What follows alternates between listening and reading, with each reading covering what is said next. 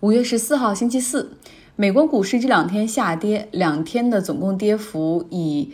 标普五百来说，大概总共在百分之三点七左右。昨天下跌的主要原因是受到挪威主权基金赎回的影响，因为原油价格下跌，挪威的财政也吃紧，计划赎回四百一十亿美元，这也创了二十四年以来的。挪威主权基金的最高赎回记录。那他们的资产配置中，不止在美股有，在欧洲股市有，在 A 股中也有哈。今天的美股的下跌，更多的是美联储主席鲍威尔他发表讲话，他说经济的低迷可能会持续很长时间。这样的一个悲观的预测，让股市出现了下跌。随着欧洲多个国家重启，那一些国际航班准备恢复。阿联酋航空从五月二十一号开始将恢复伦敦、法兰克福等九个城市的航班。那区域间的旅游也会谨慎的恢复，像波罗的海三国——立陶宛、爱沙尼亚和拉脱维亚，他们会在五月十五号开始恢复三国之间的航班。而且呢，这三国互相访问的话是不需要隔离十四天，但是其他地区的人如果来到这三个国家，还是需要正常的隔离。那他们管这种模式叫做 regional travel bubbles。澳大利亚和新西兰两国也也开启了地区性的旅游。德国正在和奥地利、法国、瑞士三个邻国共同商讨如何开放边境，最早可能在六月十五号开始。那么，这种目前的这种 lockdown 封国的状态就会结束。上述的四个国家可以自由的通行，这也算是开始重启、恢复旅游业的一部分吧。但是，这四个国家都谨慎地表示说，前提是 healthy and safe，健康和安全。那还有一些严重依赖旅游业的国家，比如冰岛，他们会在六月十五号开始向游客开放。但是每一个抵达冰岛的外国游客都需要在抵达之后自费做核酸检测，如果出现阳性，他们需要自费隔离十四天。这个时候去旅游的话，可能真的要注意一些不确定性和不可控性，比如说忽然某个国家关闭国境，游客可能会滞留在机场里。这样的情景在电影《幸福中转站》汤姆汉克斯主演的电影里面有出现。当时那个场景是一个东欧小国的游客来纽约旅行，抵达的那一刻，他所在的国家发生内战政变，然后他的护照作废，新的政府还不受到美国的承认，他就被滞留在纽约的机场国际航班的转机区域里面。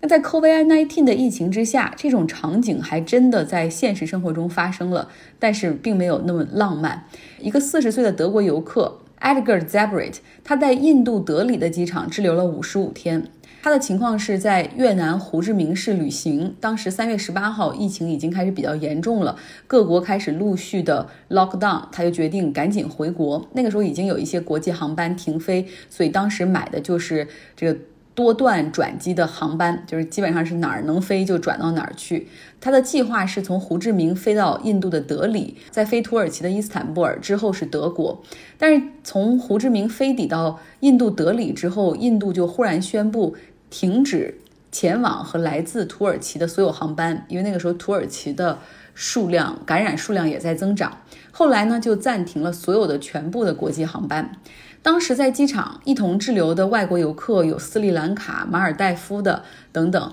然后印度移民局就帮忙联系他们的大使馆，然后有好多人是因为由大使馆作保获得了印度签证离开机场。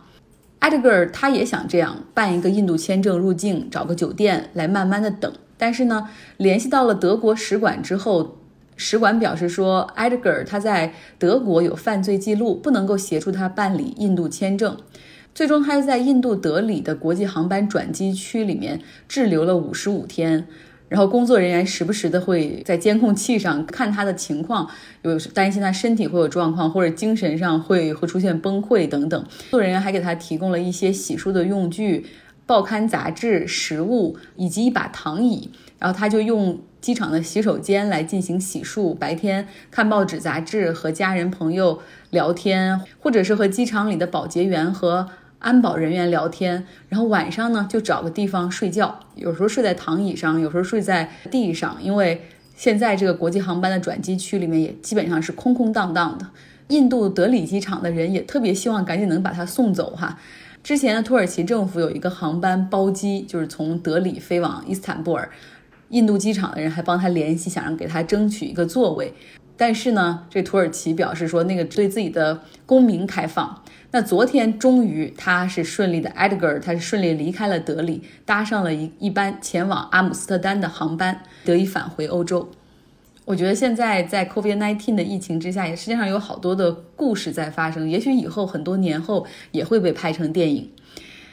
那今天的世卫组织也表示说，现在有一些国家已经放松，但需要注意的是，COVID-19 可能会长期的伴随着人类，就像 HIV 病毒一样，就是没有办法彻底将它消灭。但是我们可以通过时间来找到预防和治疗它的办法，让人们对它可以不充满恐惧，同时它也不会影响人的生活。传染病学是以医学，除此之外，这传染病学还其实综合了概率。统计学以及说服力的一个综合。传染病学里面有一句话哈，在大部分时间里可以接近准确，远比在偶尔的情况下极度准确要更重要。所以呢，传染病学家他们通常会比较的谨慎，他们尽量把丑话说在前头，不要做事后诸葛亮，就要把这个风险提示的足够。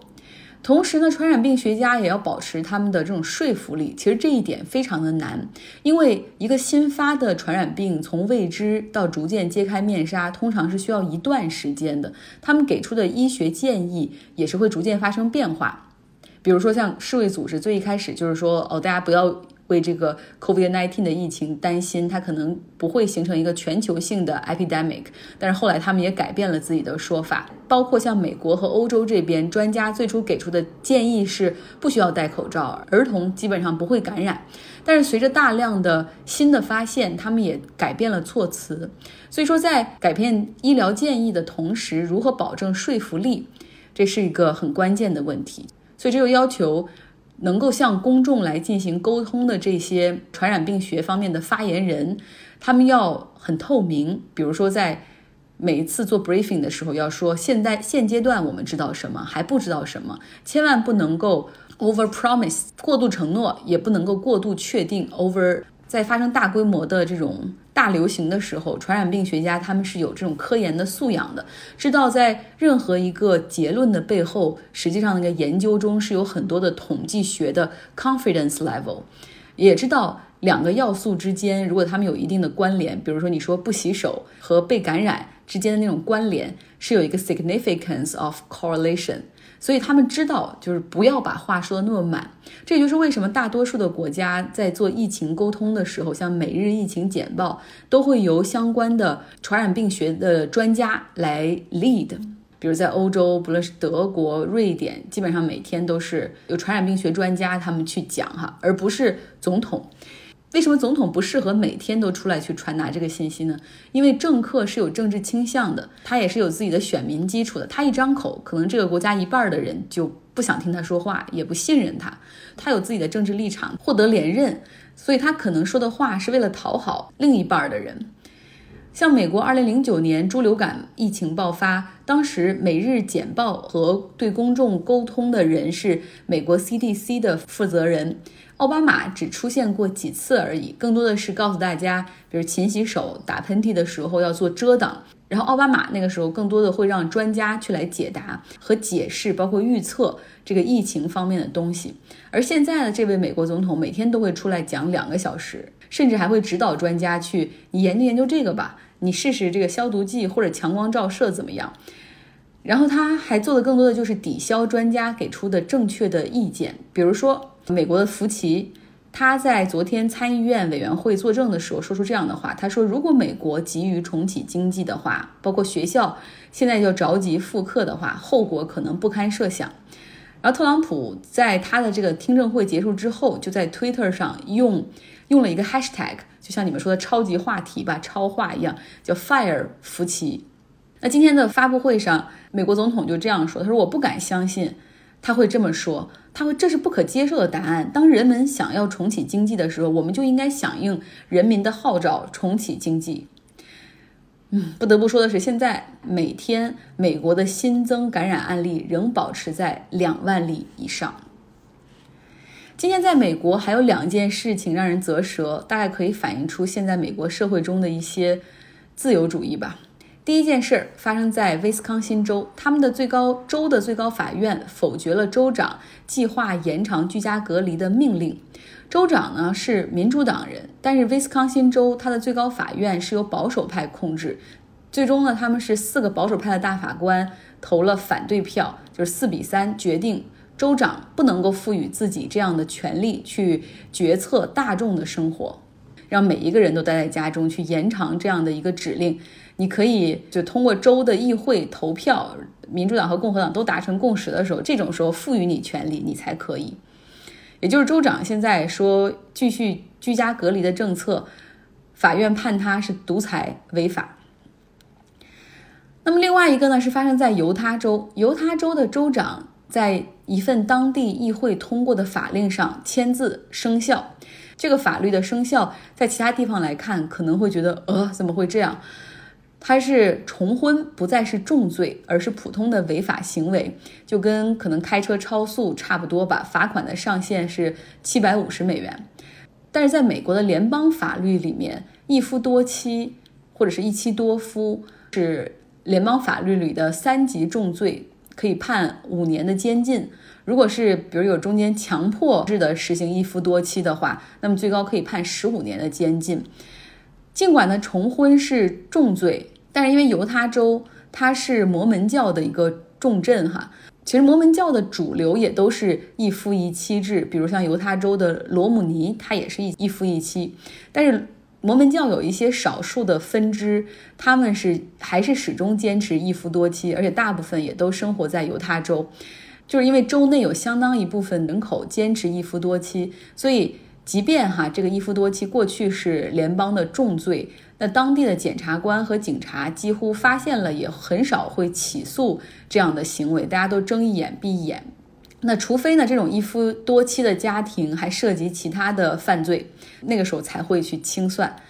我们看看支持废除重婚罪的人，他们有什么样的理由吧？他们认为呢，过去有一些一夫多妻的家庭存在家庭暴力，本身被家暴的人，他可能知道一夫多妻是违法，他自己是违违法者，所以就根本不敢去报警，然后担心自己会被追责，所以就长期生活在这种家庭暴力的阴影之下。那现在。当这个不是重罪的时候，他们就可以拿，也可以拿起法律的武器去保护自己，免于家庭暴力。那反对者认为什么呢？反对者说，犹他州这样是一步一步走向。让这个重婚罪合法的，这社会伦理的倒退。他们说实实际上很多一夫多妻的家庭，丈夫是把妻儿当成财产，然后强迫他们去工作，然后强迫他们生育，甚至不送适龄的孩子去上学，然后加剧那种家庭内部的早婚早育。所以就是坚决反对哈。还有一点其实挺有意思，这支持一夫多妻的合法化的群体们，他们是这样说的：他们说。既然同性婚姻都可以合法，成为代表 diversity 文化多元、文化进步的一部分，那么一夫多妻也应该合法，因为这个社会进步了嘛，社会现在包容了，喜欢多样性，那一夫多妻也可以很好的去补充这样的多样性。好多人说美国最大的问题就是在部分人是。比如愚昧或者民智未开，但是他们就打着自由的旗号，然后来保护自己行为和想法。比如有一些人说出种族歧视的言论，他说：“我有权这样说啊，因为宪法的第一修正案就是言论自由，你不能剥夺我的这种自由。”好了，今天的节目就是这样，大家周四快乐。